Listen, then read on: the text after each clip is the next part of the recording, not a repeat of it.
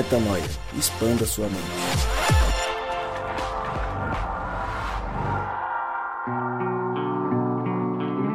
Sim, sim, sim! Está no ar mais um podcast Metanoia e você é muito bem-vindo ao podcast Metanoia número 347.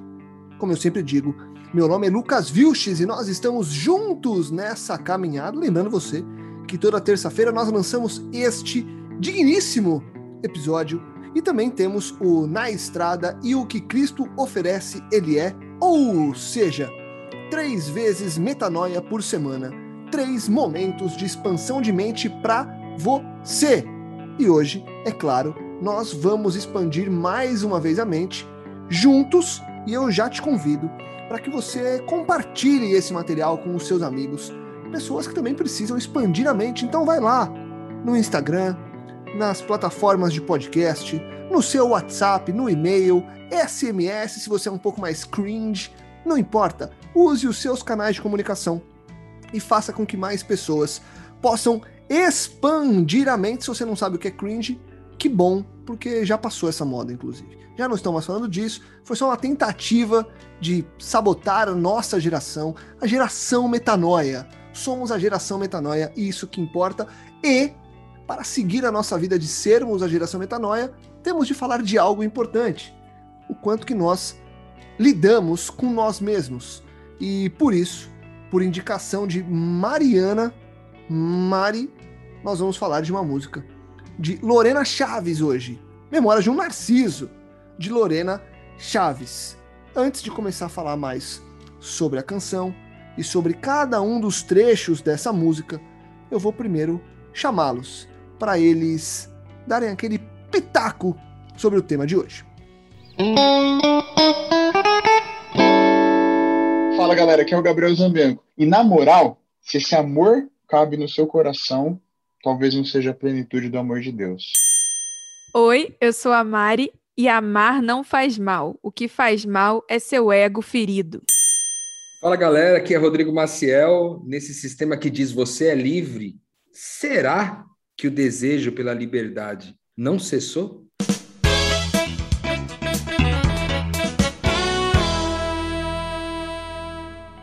Mariana, começo com você hoje, obviamente, porque você indicou a canção Lorena Chaves, Memórias de um Narciso. O nome ele é autoexplicativo. Ela vai falar de uma relação de nós com nós mesmos, de você com você mesma, eu comigo mesmo. E antes de eu entrar nas estrofes e nos versos, que são muito inteligentes, diga-se de passagem, eu queria te perguntar, Mari, o que, que de maneira ampla, como a gente sempre faz quando a gente mergulha em alguma música e usa uma poesia para nos inspirar no nosso podcast, o que, que mais te chamou a atenção nessa música e por que que você mandou esta sugestão na nossa caixinha de sugestões do Metanoia, Mari? Hum, a verdade é que eu mandei pro Rodrigo no Zap e aí ele falou: tem que estar tá no Metanoia. E aí ele fez um lobby e aí eu coloquei no grupo. Essa é a verdade. Mas eu tava basicamente na, na academia, como eu falei, e aí veio na minha cabeça o nome dessa cantora que eu nunca tinha ouvido nenhum álbum dela, só uma música na vida. E aí veio para ouvir e no aleatório chegou nessa música. E no macro, como você perguntou, eu acho que é um tema que poucas pessoas falam. Poucas pessoas chegaram a, a, esse, a esse nível de discussão, porque hoje a gente está pregando a afirmação de que somos livres e, e, enfim, respondendo as perguntas sobre isso. E dificilmente a gente chega no que é realmente a fronteira da liberdade para quem se sente mesmo livre, sabe? Normalmente a gente está só debatendo graça, debatendo com pessoas que não querem essa liberdade, têm medo dela. E aí quando você aceita, né, é, essa condição, você lida com alguns dilemas que raramente são mencionados. Então, eu acho que hoje é o dia das tias religiosas terem o que elas querem, porque elas sempre ficam reclamando aqui comigo que a gente fala muito de graça e fala pouco de responsabilidade. É hoje, vocês vão concordar com tudo, vocês vão bater palma, porque a gente vai falar da nossa responsabilidade enquanto livres em Cristo. Boa, Mari. E uma frase é, de Mariana Moraes com um certo, uma certa dose de. Que palavra que eu posso usar, Mari, se eu usar sarcasmo é muito pesado, né? Uma belíssima ironia de Mariana Moraes, para nós começarmos o nosso papo, entrarmos na canção e lembrarmos que é exatamente isso. A responsabilidade está na liberdade, e aí, meu amigo, dorme com esse barulho. Afinal de contas, muito provavelmente você também vai declamar as memórias de um narciso, porque todos somos, no fim do dia, narcisistas. Todos temos um excesso de eu, um excesso de relação com nós mesmos. E aí eu fui atrás do que é ser uma, uma pessoa narcisista e de maneira bem rápida, não fui atrás de uma explicação e não fui ler livros profundos, mas algumas definições simples. Né? Narcisismo, narcisismo no dicionário significa amor próprio, e obviamente que não é um amor próprio saudável. A gente vai muito mais além disso quando a gente fala de narcisismo. O termo foi inspirado no mito de Narciso e no século XIX adotado pela psiquiatria. Posteriormente, o narcisismo se tornou um termo da psicanálise, utilizado para descrever o transtorno da personalidade narcisista. E a gente sabe que virou quase que um, é, uma característica ruim de uma pessoa ser narcisista, esse culto demasiado pelo próprio eu. Vou ler a música e trago Rodrigo Maciel e Gabriel Ozambianco para começarmos a conversar. Então vamos lá, Memórias de um Narciso, Lorena Chaves. Deixo a vida me levar aonde ela quiser. Boto a culpa no destino, no fim, tudo vai se acertar. Se estou triste, abro um uísque. Devo ter um bom motivo. Se não tenho, invento. Hoje só quero me livrar de mim. Rodrigão, começar contigo aqui antes de trazer o Gabi. Ela começa dando uma nuance de que, ah, tudo bem, a vida me leva, eu faço o que a vida quiser, boto a culpa na vida, né, no destino, enfim, aí no mundo, vivo como quem vai deixar as coisas se acertarem. E aí, ela começa já a problematizar, porque no fim do dia o que ela quer é se livrar dela mesma. Porque a vida que vai na toada da vida por ela mesma sem essa profundidade, ela acaba sendo muito sem propósito, sem motivo.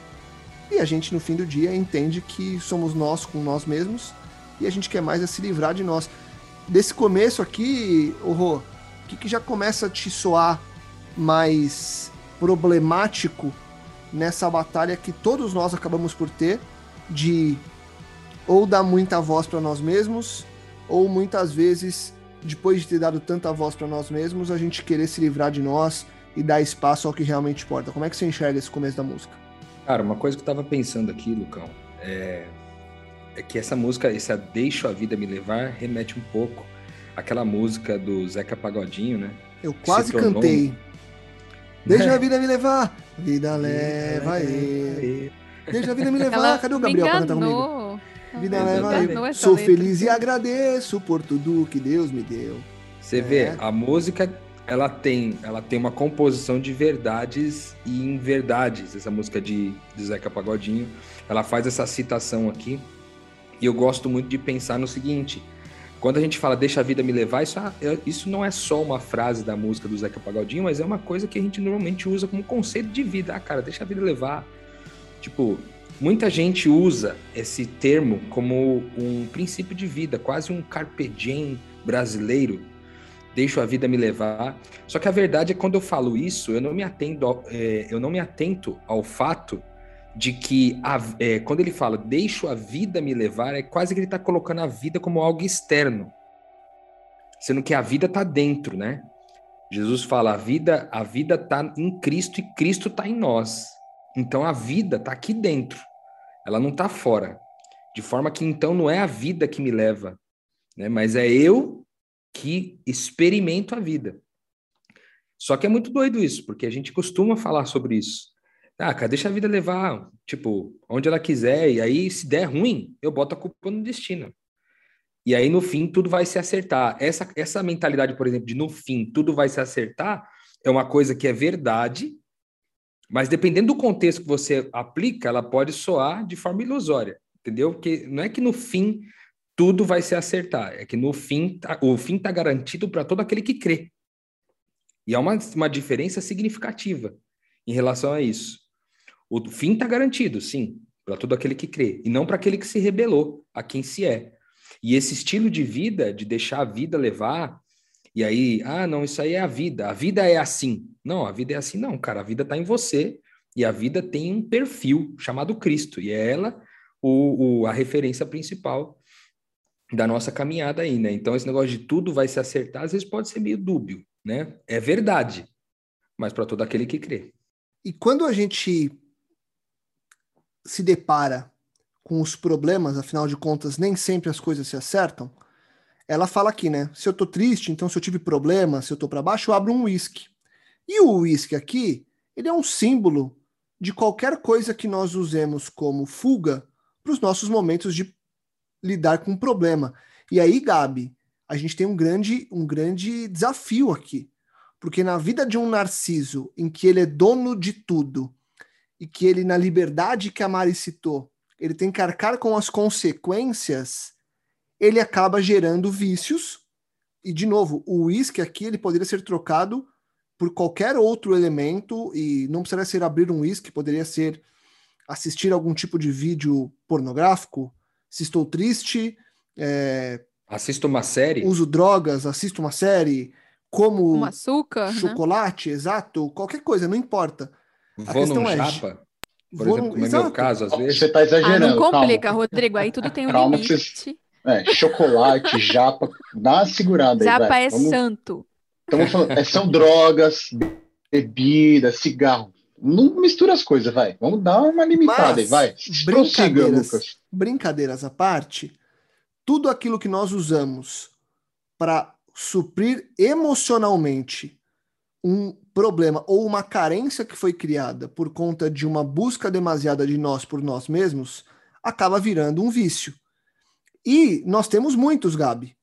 E a grande questão é como é que eu identifico, porque eu não posso falar que nem ela diz, né? Eu abro um uísque porque eu tenho um bom motivo. Se eu não tiver, eu invento. Não tô nem aí. O que eu quero é dar vazão à minha vontade, que já virou um vício.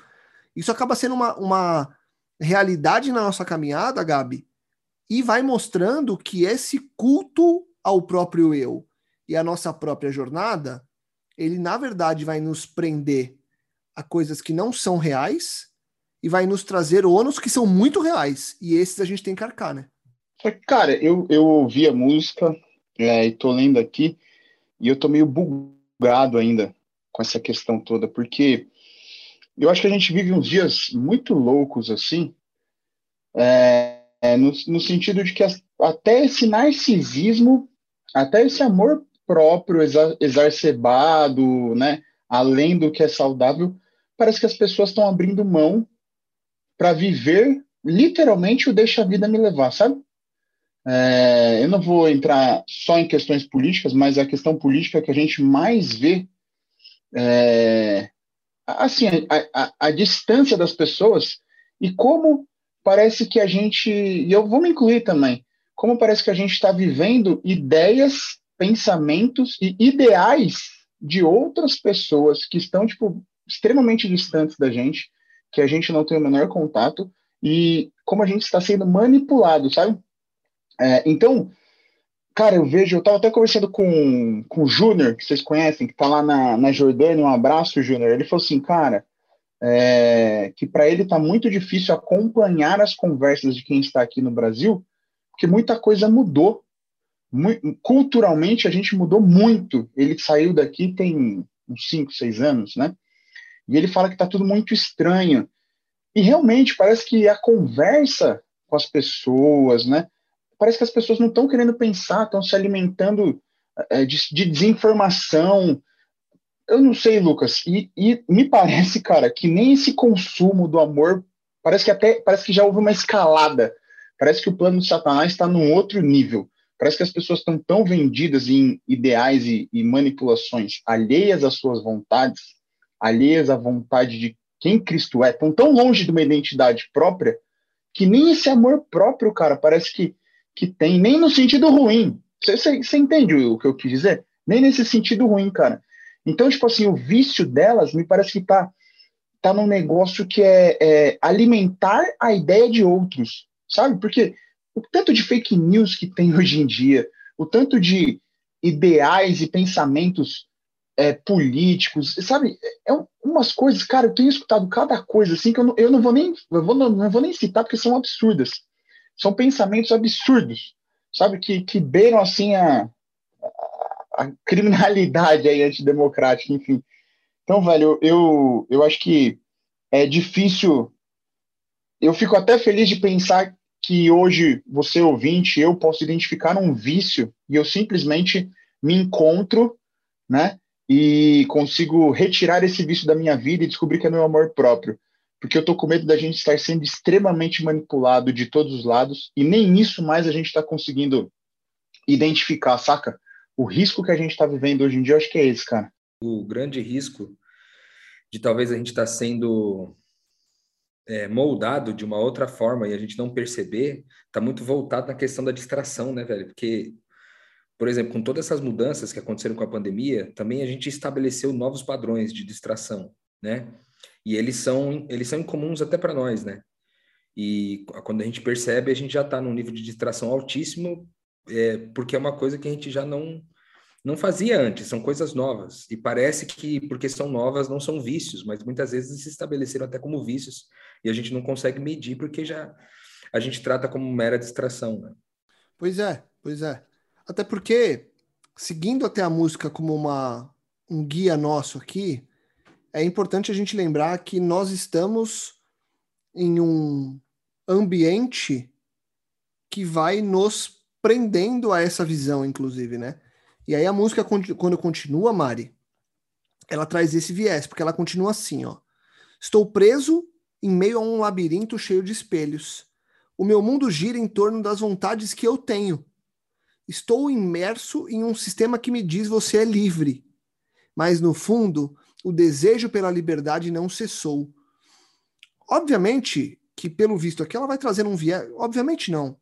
Me parece que ela vai trazer um viés é, da vida como um todo, mas a gente olha para cá e a gente percebe muito a nossa caminhada enquanto filhos de Deus, reino de Deus, religião e tudo mais. E o grande ponto aqui, Mari, é aquele que você citou lá no começo, naquela abertura sua, que é o seguinte: o sistema até diz que eu sou livre, mas nunca cessa a vontade, porque essa liberdade não me chega. E quando ela não me chega, eu começo a perceber que eu estou realmente preso num lugar que eu olho só para mim mesmo. As pessoas apontam para mim o tempo todo, porque quando eu vejo alguém que é um influencer, eu tô olhando para ele, mais olhando para mim, porque eu queria ser ele e eu me manipulo e eu quando eu tô vendo eu já me enforquei de novo. Então essa liberdade ela nunca chega. E isso coloca a gente de novo num vício, que pode não ser o copo de uísque, mas pode ser simplesmente a busca por essa liberdade que nunca vai vir, porque a gente está numa coisa que não tem essa liberdade, ou tem e a gente está preso no vício de continuar buscando, mesmo às vezes já tendo. É meio confuso, mas no fim do dia é: estou num labirinto com vários espelhos, como diz a música, e agora tenho que lidar com esse barulho, né? Com certeza, você citou, né, essa liberdade pelo sistema e, e até numa perspectiva que poderia ser laica, né, de pessoas que se acham livres e o próprio sistema é, escraviza de alguma maneira todo mundo e a gente sabe disso. Eu, quando escutei é, a música, em especial essa parte, eu pensei muito em pessoas que compreenderam é, espiritualmente essa liberdade e resolveram legitimamente fazer o que o filho pródigo fez. Porque se a gente não lidasse com essa possibilidade, é mentira que a gente prega graça, né? Seria estatisticamente impossível pregar a graça e não ter nenhum filho pródigo. Não ter pessoas que iriam pegar essa condição de filhos, pegar essa identidade e usar em benefício próprio. Então, graças a Deus, a gente vê esses exemplos, porque significa que a mensagem está sendo pregada de forma verdadeira. E, e eu pensei muito nisso, de dizer eu sou livre, mas de compreender uma paternidade de Deus que não deixou um irmão mais velho de exemplo, né? Eu acho que tem muita gente que entendeu essa liberdade, ou acha que entendeu essa liberdade espiritual de ser filho de Deus, mas não entendeu que a graça é uma porta que se abre para uma identidade de Cristo no mundo. Então, a, a verdadeira liberdade não está no patrocínio de Deus para os nossos desejos e, e, e achismos e vontades. A liberdade de Deus está em ter oferecido o seu filho como direção de vida para todo aquele que crê, que, que ele sabe que é melhor para nós. Então, essa mensagem eu acho que era muito urgente também. Eu me sinto muito feliz de poder falar sobre isso, dedicar o metanoia a isso, porque não é mesmo um assunto que a gente fala com frequência. De dizer, gente, a graça realmente não é uma porta para você ser escravo das suas vontades, né? De você fazer tudo que você acha que tem que fazer. Não, é uma possibilidade de se relacionar com Cristo, sabendo que não importa o que você faça. Se você creu e começou essa jornada, Deus vai terminar. Então, cara, é muito real que a gente se torna escravo quando a gente vive para os próprios desejos, porque o corpo não tem limite, a carne não tem limite. E, e quanto mais a gente alimenta, mais ela vai pedir de nós, mais a gente vai se sentir escravo das nossas necessidades. E eu acho que o nível mais alto da gente avaliar se, se eu tô nessa liberdade deturpada ou na liberdade verdadeira, para finalizar minha fala, é quando eu desconsidero meu irmão. E eu acho que eu pego o apóstolo Paulo para dizer isso, porque no momento em que a igreja estava quase rachando lá no, na igreja primitiva, era por, exatamente por causa disso. Os judeus começaram a dizer que tinha que fazer certas coisas, e os gentios estavam tipo, não, velho, não queremos. A gente quer fazer o que a gente acha que tem que fazer. Jesus deixa a gente fazer as paradas, e no final, os apóstolos decidiram por limitar a possibilidade da, das pessoas fazerem o que acham que tem que fazer, então os gentios cederam para que não não se perdessem irmãos que não tinham condição de lidar com certas coisas. Então, assim, quando você tá tipo, ah, eu vou fazer o que eu acho que eu tenho que fazer e dane-se se essa pessoa não quiser conviver, não gostar, o problema é dela, eu acho que é o maior sinal de que você tá vivendo uma liberdade ilusória. Porque o verdadeiro amor, e até propriamente a Ellen White, que é uma, filha de Deus que a gente tanto cita aqui, cara, a mulher sabia de tudo, ela recebeu um monte de coisa. E quando falaram, aí, se eu. Se reclamaram da roupa dela, que já tava super beata, ela falou: Ah, você quer um vestido maior? Beleza. Tipo, eu não preciso desse vestido para nada, entendeu? Você quer, eu boto. Se for isso que é necessário para você entender, entendeu? Então, eu, no, no geral, na história da igreja, quando alguém tinha que ceder, eram os que já eram livres.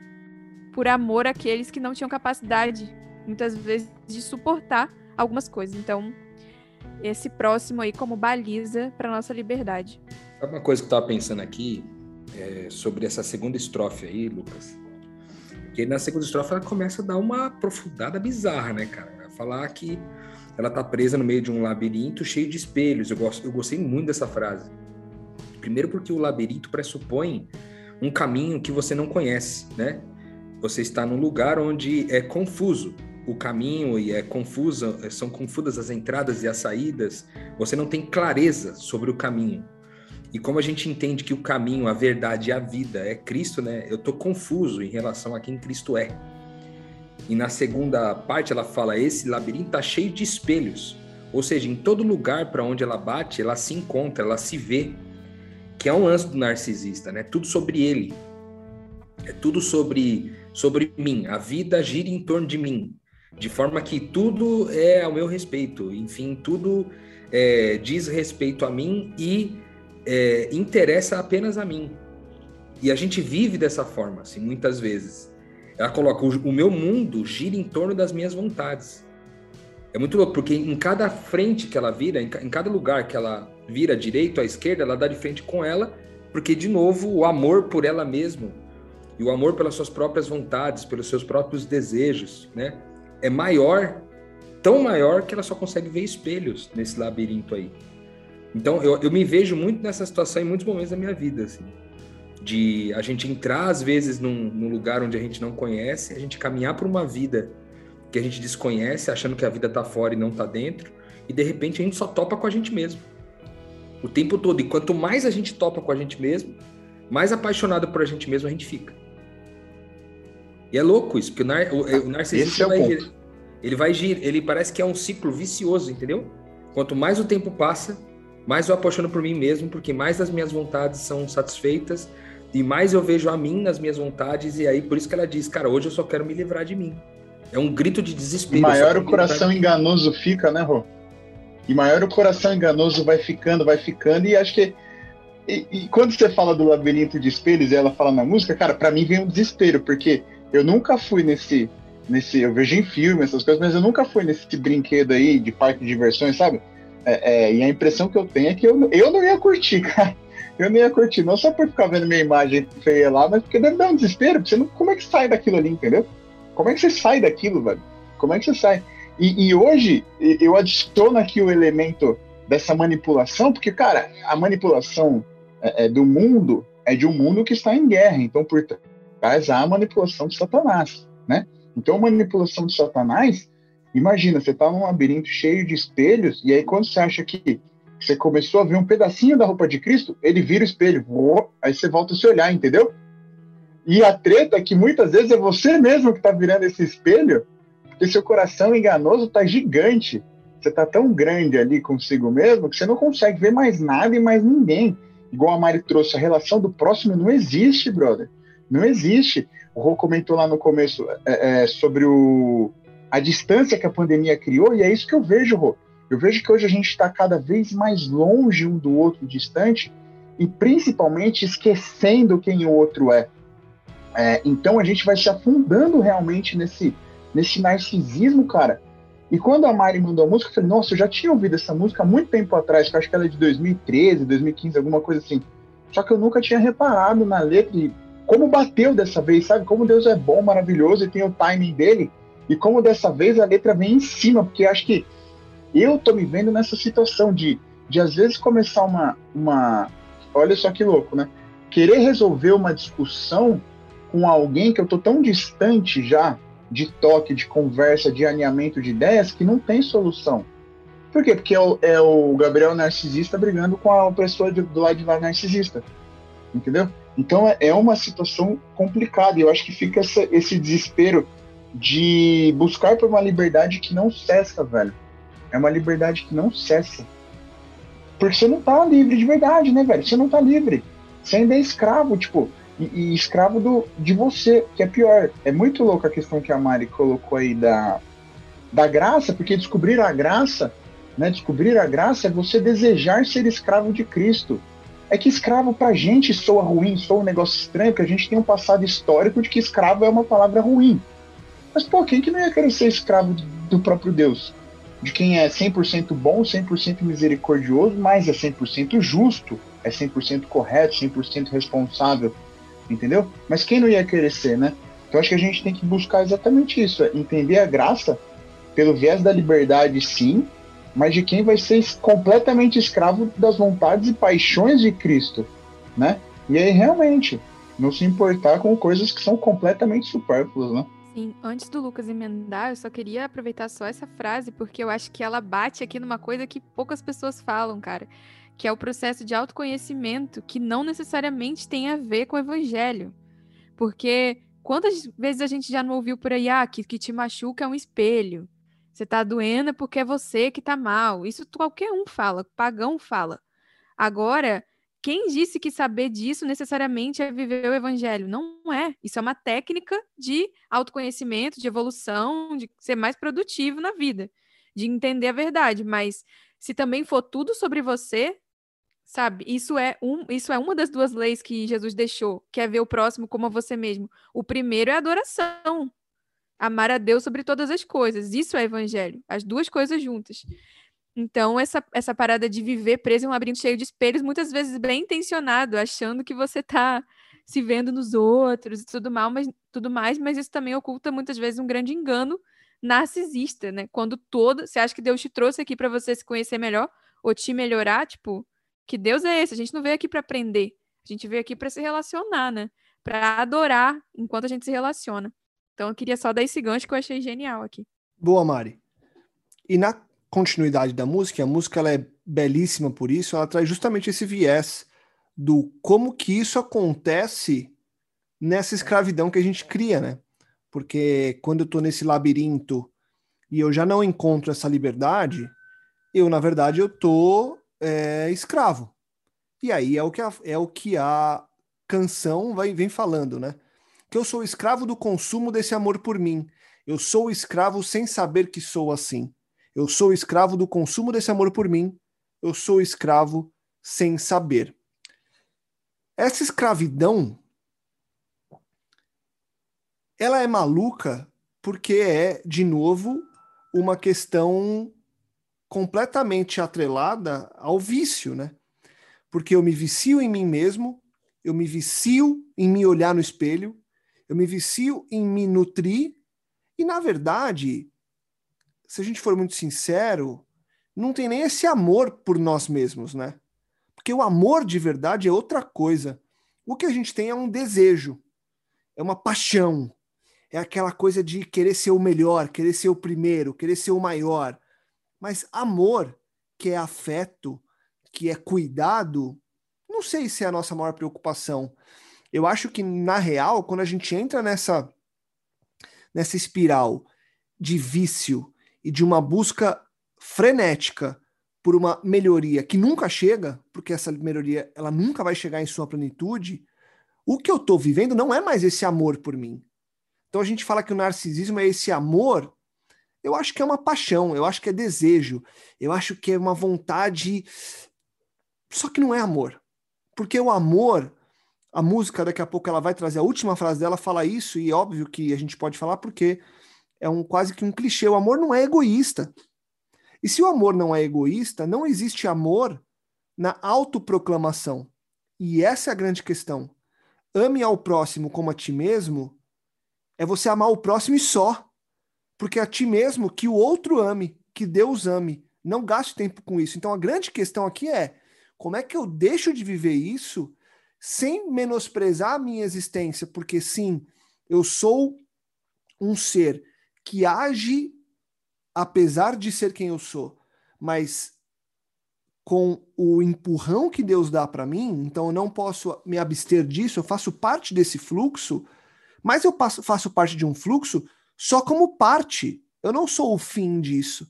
Então eu preciso deixar com que isso flua e preciso parar de fazer a coisa voltar para mim. Eu preciso quebrar esses espelhos para que esse amor continue fluindo. Mas é um desafio, né, Rô? Porque, de novo, é um consumo, é escravidão. Então, essa, esse problema, ele é muito grande para a gente resolver, né? E pior, mano, que é, um, é uma escravidão do pior tipo da pior qualidade. Por quê? Porque é uma escravidão que você tá sem saber. Olha só, ela fala assim: eu, eu, tô, eu, tô, é, eu tô imerso num sistema que me diz que eu sou livre. E de fato, a gente vem ouvindo das mais diversas ideologias e tal, esse discurso: você é livre, faz o, seu, o que você quiser, seu corpo, suas regras aquela, aquele discurso para todas as coisas. Tipo, não, você é livre para fazer o que você quiser com o seu corpo, com a sua sexualidade. Você é livre para fazer o que quiser com o que você quer consumir, com o que você quer comprar, com o que você quer fazer. Só que, cara, quando você se vê nesse lugar, tipo, ah, eu abandonei tudo mesmo, eu chutei o pau da barraca, agora eu sou livre para tudo, você vê, cara, que no final é, você está escravo desse consumo do amor por si próprio, do suposto amor que você usou uma outra palavra aí, desejo, paixão por si próprio, né? E eu diria, talvez, remetendo à nossa série aqui do Metanoia de idolatria, eu diria idolatria. Entende? Um amor que te coloca acima do trono de Deus, que é o que diz Ezequiel lá quando se, se refere a, a Lúcifer, ele fala: seu problema foi que nasceu o comércio no seu coração e você é, quis colocar o seu trono acima do trono de Deus. Então, nada, é, esse lugar, esse labirinto, onde a gente só vê o espelho da gente, nada mais é do que a tentativa de colocar o nosso trono, o trono da nossa vida, o reinado, o poder, o governo da nossa vida, acima do governo de Deus sobre a nossa vida. E isso é muito louco, porque é uma, é uma escravidão tácita. Você está escravo dela, mas você não consegue constatar, porque afinal de contas é o seguinte: você comprou o discurso que você é livre. E você agora declara para os quatro ventos: eu sou livre, eu faço tudo aqui, ó, da liberdade, não sei o quê. Você comprou. Então você está pregando para todo mundo que você é livre, mas você é o maior escravo do mundo, porque você está você tá escravizado a uma coisa que você nem tem controle. E o que eu amo com o que o Gabs falou, que ele falou assim, cara, que a gente escolhe ser escravo de Cristo, quando a gente entende essa graça, é porque essa escravidão em Cristo eu posso escolher não ter ela. Muito louco, mano. Porque a escravidão em Cristo é a única que é voluntária, mano.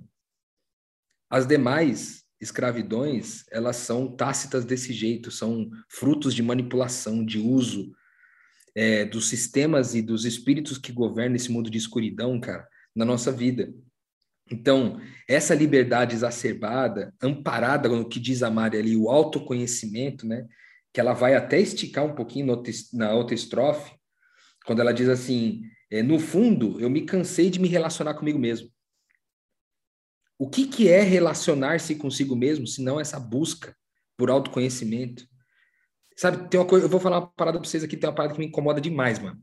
Demais, assim, ó. Nessas minhas caminhadas aí pelo, é, pelas cidades por onde eu passo, as pessoas com quem eu me encontro, às vezes as pessoas vêm conversar comigo sobre o que elas têm conversado com seus terapeutas, seus psicólogos.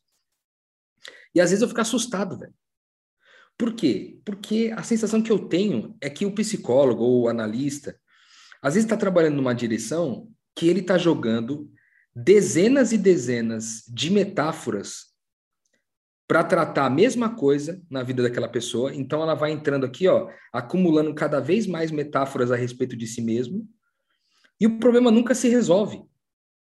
E as pessoas ficam escravizadas aos processos terapêuticos para em, é, em cima desses terapeutas que trabalham nessa técnica, né? Em nome de Jesus eu repreendo forte mesmo que as pessoas ficam ali, ó, em torno delas mesmas o tempo todo. Mais metáfora de mim, mais metáfora de mim, mais metáfora de mim. Não, porque era da minha infância. E ao invés de sair do buraco, ela tá cavando, né? Cavando cada vez mais. É uma espiral, velho. Entendeu? É uma espiral. É Ele vai descendo, descendo. Então, uma vez encontrando uma pessoa dessa, eu falei, mano, em nome de Jesus, velho. Tá bom, você já encontrou a causa do problema, então para de ir atrás de metáforas desse, dessa questão e vai para cima da solução do problema. Porque, cara, você ficar ali, ó, só alimentando cada vez mais metáforas, cada vez mais autoconhecimento, você vai bugar igual essa pessoa bugou que escreveu a música aqui, cara. Dizendo, isso aqui é uma falsa segurança, o conhecimento de mim mesmo, cara. Porque o nosso conhecimento, o nosso autoconhecimento só é verdadeiro se ele é o conhecimento de Cristo, porque essa é a nossa identidade, mano. Se eu tô achando que para me conhecer eu preciso fazer essa espiral dentro de mim, eu tô no caminho errado. Eu tenho que fazer uma, uma espiral em Cristo. E aí eu, eu me encontro nele. Encontro ele em mim. Mas não tentar fazer essa espiral em mim. É um caminho muito é, nocivo, tóxico, na minha opinião. E a própria música traz isso, né, Rô? Porque nessa estrofe que você avançou aí um pouquinho, ela diz que, no fundo, eu me cansei de me relacionar comigo, e eu escrevo aqui as últimas memórias de um narciso. Vou procurar a paz que não se encontra em mim. Essa plenitude não se pode achar em alguém como eu. Essa é a sacada, né, Mari, né, Gabi? É, no fim do dia, as memórias de um narciso são as memórias de quem descobriu ou relembrou-se de que a paz não está nele. A paz não está no autoconhecimento. A paz está no externo. A paz está na relação. A paz está em dar suporte ao outro e não necessariamente a mim. E é óbvio que no fim do dia, nós queremos estar bem, nós queremos estar em paz. E a gente descobre que só tem um caminho, que é olhando para fora. É muito antagônico, mas é a única forma de fazer isso acontecer, né? É, eu acho que tá polêmico esse episódio. Vai dar o que falar. Até vou equilibrar aqui um pouco, porque acho que pode ter alguém que entendeu que o Rô disse que ele é contra esse tipo de terapia. Não é verdade. Eu já vi ele recomendando profissionais sérios. Existem vários caminhos, né? E tem pessoas que às vezes encontram a, a, a causa da dor ali e perdoam e resolver o problema. É claro que a gente está falando de terapias aqui que não se encerram, e muitos dos melhores terapeutas que a gente conhece são críticos a, a terapias que não têm fim, né? É, e eu também queria dizer aqui que o autoconhecimento é uma técnica, é trabalho, como qualquer outro. É, o trabalho é a interação com a natureza, né? O ser humano descobriu como extrair minerais, descobriu como manipular a terra, manipular a água para gerar energia. A alma humana, nesse momento, ela também é alvo do trabalho e ela pode ser é, articulada, manipulada, desenvolvida. E o fato de você aumentar a capacidade da sua mente não quer dizer que você está fazendo isso pela motivação Cristo, entende? Assim como você pode trabalhar com a natureza para abençoar, você também pode trabalhar por motivos egoístas. Você pode pegar essas técnicas e aplicar com propósitos de amor, como também pode fazer um autoconhecimento, que é simplesmente uma técnica com o objetivo de amar mais e melhor. Então, queria só fazer esse equilíbrio. E fechando aí com o que o Lucas falou, de me cansei de me relacionar comigo e escrevo as últimas me memórias de alguma maneira, eu lembrei é, de Coríntios 13, porque vocês estavam falando de algo que é difícil colocar na prática, viu, gente? Porque, assim, pensando de um jeito prático, essa consequência de olhar para o outro e, e não olhar para mim. É, eu fiz isso muitas vezes, eu já dei na cara, dei a cara na parede várias vezes, assim, testando esse aprendizado, e eu percebia que que às vezes o que a gente chama de amor não é amor.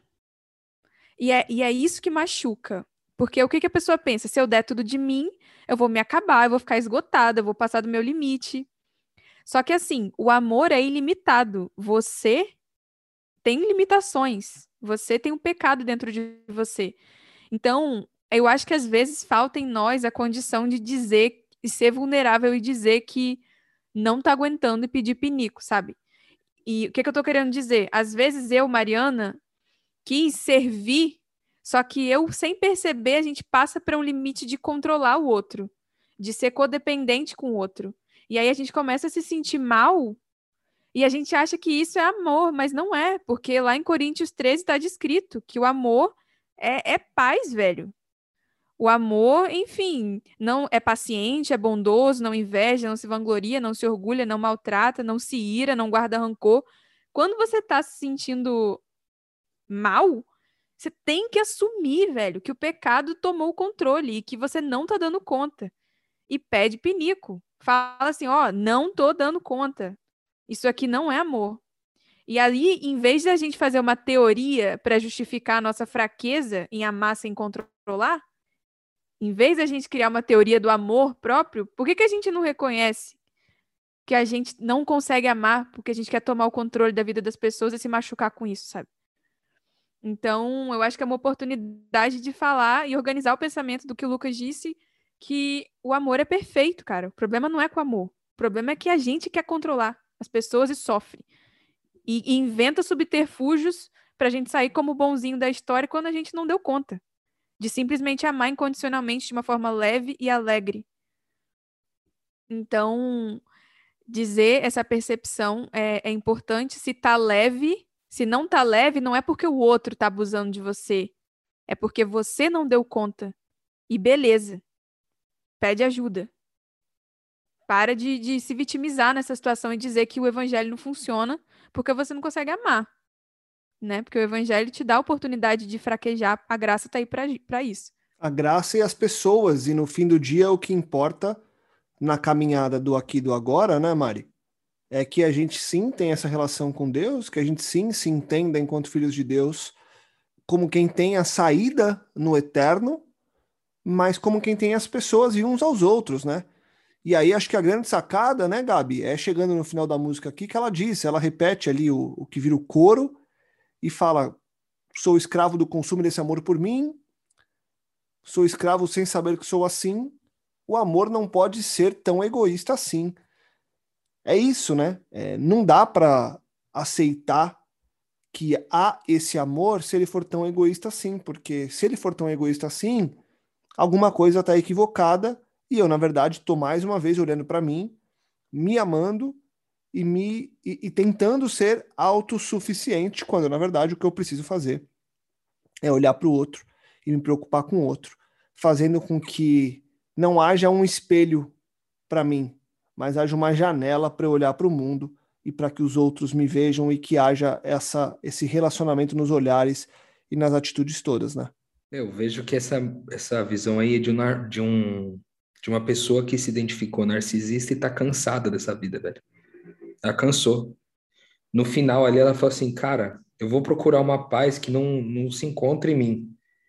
Porque essa plenitude toda, essa paz completa, ela não pode caber inteira numa pessoa como eu. É interessante porque isso me remete ao texto de João 14, 27, que diz: Eu deixo a paz a vocês, a minha paz, a minha paz eu dou a vocês.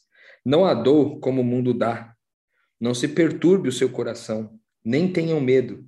Veja, aqui é uma descrição, eu acho, cara, tinha uma pessoa tão cansada que é, o, o, o, texto, a comparação com o texto de João 14, que ele diz assim: não perturbe o seu coração. Ela provavelmente estava com o coração perturbado, né? é, ao olhar que essa liberdade era falsa. E ela falou, e ela toma uma decisão importante, que eu acho que essa decisão, mano, é a decisão que eu que eu proponho para você que ouve a gente aqui do Metanoia.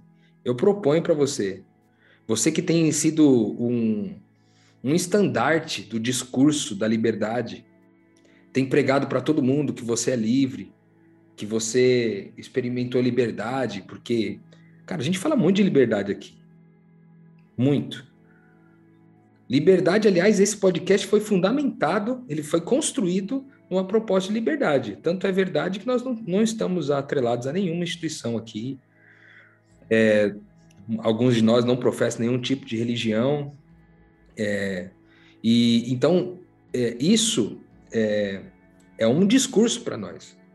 Mas há uma linha tênue que divide essa liberdade que se prega por aí dessa liberdade nós estamos pregando aqui no Metanoia, que que está amparado aí no, na, no discurso das Escrituras, em especial Gálatas 4 e 5, que fala de liberdade de verdade, em especial na versão da mensagem aí. Então, esse texto de Jesus aqui, João 14, 27, ele vai deixar para nós essa, esse segredo. Cara, não vai por esse caminho de encontrar liberdade aí dentro, nesse espiral dentro de você, porque a paz que você está buscando, só eu posso dar. Então, eu te aconselho, cara, em nome de Jesus, a fazer essa escolha aí. E o que essa escolha diz em termos práticos? Ao invés de você buscar essa liberdade exacerbada, que só privilegia você mesmo e no fundo é uma escravidão, uma escravidão que você está sem saber, cara, mergulha nele. Mergulha na paz dele, sabe? Na paz que Cristo, só Cristo pode dar. Porque é só isso, é só nesse lugar que a paz vai ser encontrada de verdade. Eu tenho certeza que a, moça estava escrevendo essa música, que revela muito dos nossos corações aqui, estava é, buscando isso. E ela encontrou. Me, eu, eu termino essa, essa música, cara, não sei vocês aí, Gabriel, Lucas e Mari, vocês terminam do mesmo jeito, mas eu termino com esperança, entendeu? Termino com esperança de que mesmo as pessoas que foram buscar o caminho da liberdade mais esquisito, é, assim como foi o filho pródigo, por exemplo, é, eles podem reencontrar de novo esse lugar de paz, porque está sempre aberto. As portas estão sempre abertas para receber é, aqueles que foram, deram suas voltas, fizeram suas jornadas de liberdade e descobriram que a paz não estava lá. Eu termino com um senso de liberdade também, porque aquele me parece um grito de socorro ali no meio da música, quando ela, ela identifica ali que é escravo do consumo desse amor por mim, sabe? E é engraçado, triste, né? Porque a gente tem que lidar com essa dualidade das palavras também, né? A gente tem que entender que o amor, a palavra amor terrena, ela te leva a essa escravidão que ela tá falando, uma escravidão de quem cansa, de quem fica cansado, de quem fica perdido, dessa espiral que o Rodrigo disse, de tantas pessoas que, em vez de saírem do, dos buracos da vida, se aprofundam, acabam cada vez mais, sabe? E achando que é amor. É, quando na realidade a gente tem que buscar essa plenitude que ela já traz ali no, no finalzinho, a plenitude que não cabe só em mim, uma plenitude que vem de Deus e que é, se espalha por todas as relações, os relacionamentos que eu tenho, né? Em todos os planos da minha vida e, e eu consigo identificar, cara, que é, é, eu preciso de um, um ato de fé, né? Um ato de fé, porque às vezes é cômodo para o nosso coração humano continuar como um mero escravo, porque o convite que Deus faz antes de você entender que você vai ser escravo do bom Senhor é para morte. Então, às vezes a gente olha de um lado e fala assim, cara, Vou viver aqui, narcisista, achando que sou pouco narcisista, como escravo, ou vou escolher morrer por completo? Muitas vezes a gente quer se preservar e não morre, né? Sem entender que, que essa morte vai ser a real liberdade, vai ser o verdadeiro amor, vai ser aquilo que vai te dar de fato paz no coração e que você vai querer morrer, que você vai querer ser escravizado, sabe? Eu acho que a Mari trouxe, a Mari falou há pouco tempo atrás no podcast que esse, esse é de fato um exercício. O Rodrigo, numa, numa das voltas lá, quando a gente ainda gravava o Metanoia lá em São Paulo, é, a gente voltava trocando muita ideia, pô, era gostoso demais. E ele falou uma vez assim, é, sobre uma metáfora, fez uma metáfora lá que muitas vezes a gente tem que olhar para dentro de nós mesmos, buscar nos nossos corações e ver quais são os sacos de lixos que a gente tem lá, que a gente está alimentando. Qual é o lixo do meu coração? Qual é a escravidão? Qual é o narcisismo que eu estou alimentando? Aí eu vou lá, eu pego esse saco de lixo gigante, com a ajuda de Cristo, tiro de mim. Só que ainda ficam sacos menores que eu tenho que revisitar de tempos em tempos, de situações em situações, porque a plenitude com Deus aqui na Terra ainda é limitada ao meu corpo falho, à minha mentalidade terrena. Eu ainda vou ter que me confrontar com Cristo e glória a Deus, né? Isso é bom. O processo de morte perante Deus é bom. Ele é gostoso. Essa caminhada é um privilégio de separar e falar assim: nossa, olha essa compreensão. Como que eu pude ser tão narcisista assim? A partir daqui, pego na mão de Cristo e vou. Então, cara, eu termino com esse. É, entendendo que esse amor não cabe só em mim e e se ele couber em mim é porque ele está sendo mais egoísta do que pleno, como é o amor de Deus. E aí eu tenho que buscar esse saco de lixo e fazer mais uma limpeza de novo, mais uma vez. E assim vai ser daqui até quando Cristo de fato voltar. De limpeza em limpeza, de glória em glória, né, Mari? O fim é o fim da canção e aí o que fica de significado para você nessa linha aí também, como que você conclui essa reflexão de hoje? É pesado esse final. E eu escrevo aqui as últimas memórias. Porque eu vou terminar polemizando, né? Eu acredito que há um fim, há um juízo. E eu acredito que a liberdade de Deus é inclusive pra gente se autodestruir. Eu tava falando isso aqui num PG agora há pouco, que é, cara, ele te deu a liberdade de caminhar nele. Mas um ser humano sem amar é a mesma coisa que um peixe fora d'água. Ele pode tentar de todo jeito, ele não vai conseguir viver sem, sem a água. Assim como um ser humano não vive sem, sem amar. E à medida que a gente vai escolhendo não amar, em algum momento, pode ser daqui a dois mil anos, é como se o nosso espírito fosse se esvaindo, a gente fosse morrendo aos poucos até não ser diferente de uma pedra. E como se a gente abrisse mão do Deus, do Deus em nós, que é amor, sabe? Então eu acho que a única liberdade que Deus que existe, que é possível e que eu acho que inclusive deve doer no coração do pai é que a gente se autodestrua. Que a gente abra mão dessa natureza e, e se rebele contra quem nós somos. Nós vamos nós seremos concebidos e morreremos como filhos de Deus porque é quem nós somos. Mas viver isso é a única forma de, enfim, ser de alguma maneira existir. Quem se rebela contra isso, em algum momento, vai escrever suas últimas memórias. E não é nenhum ser humano que vai dizer isso. Não use isso aqui que eu tô falando para falar de uma pessoa, porque você não tem poder para isso. Deixa o pai falar. Mas existe sim a última memória de alguém que se rebelou contra quem é. E a gente segue nessa autoanálise para fugir desse dessa autoproclamação sempre em busca dessa liberdade em Cristo, desse relacionamento com Ele e com quem está à nossa volta. Para você, o convite: acesse todas as plataformas de música, YouTube, Spotify, Deezer e etc, etc. Procure aí Memórias de um Narciso, de Lorena Chaves. Escute, reflita e compartilhe com mais pessoas que também podem se interessar por essa expansão de mente que você teve hoje. Mari, Gabi e Rô, valeu demais na semana que vem a gente vai voltar com mais metanoia. De novo, eu repito para você compartilhar, divulgar e ajudar que mais pessoas possam expandir a mente. Voltaremos com muito mais expansão de mente no próximo Metanoia. Obrigado pela sua companhia até hoje e até o próximo episódio. Metanoia, expanda a sua mente.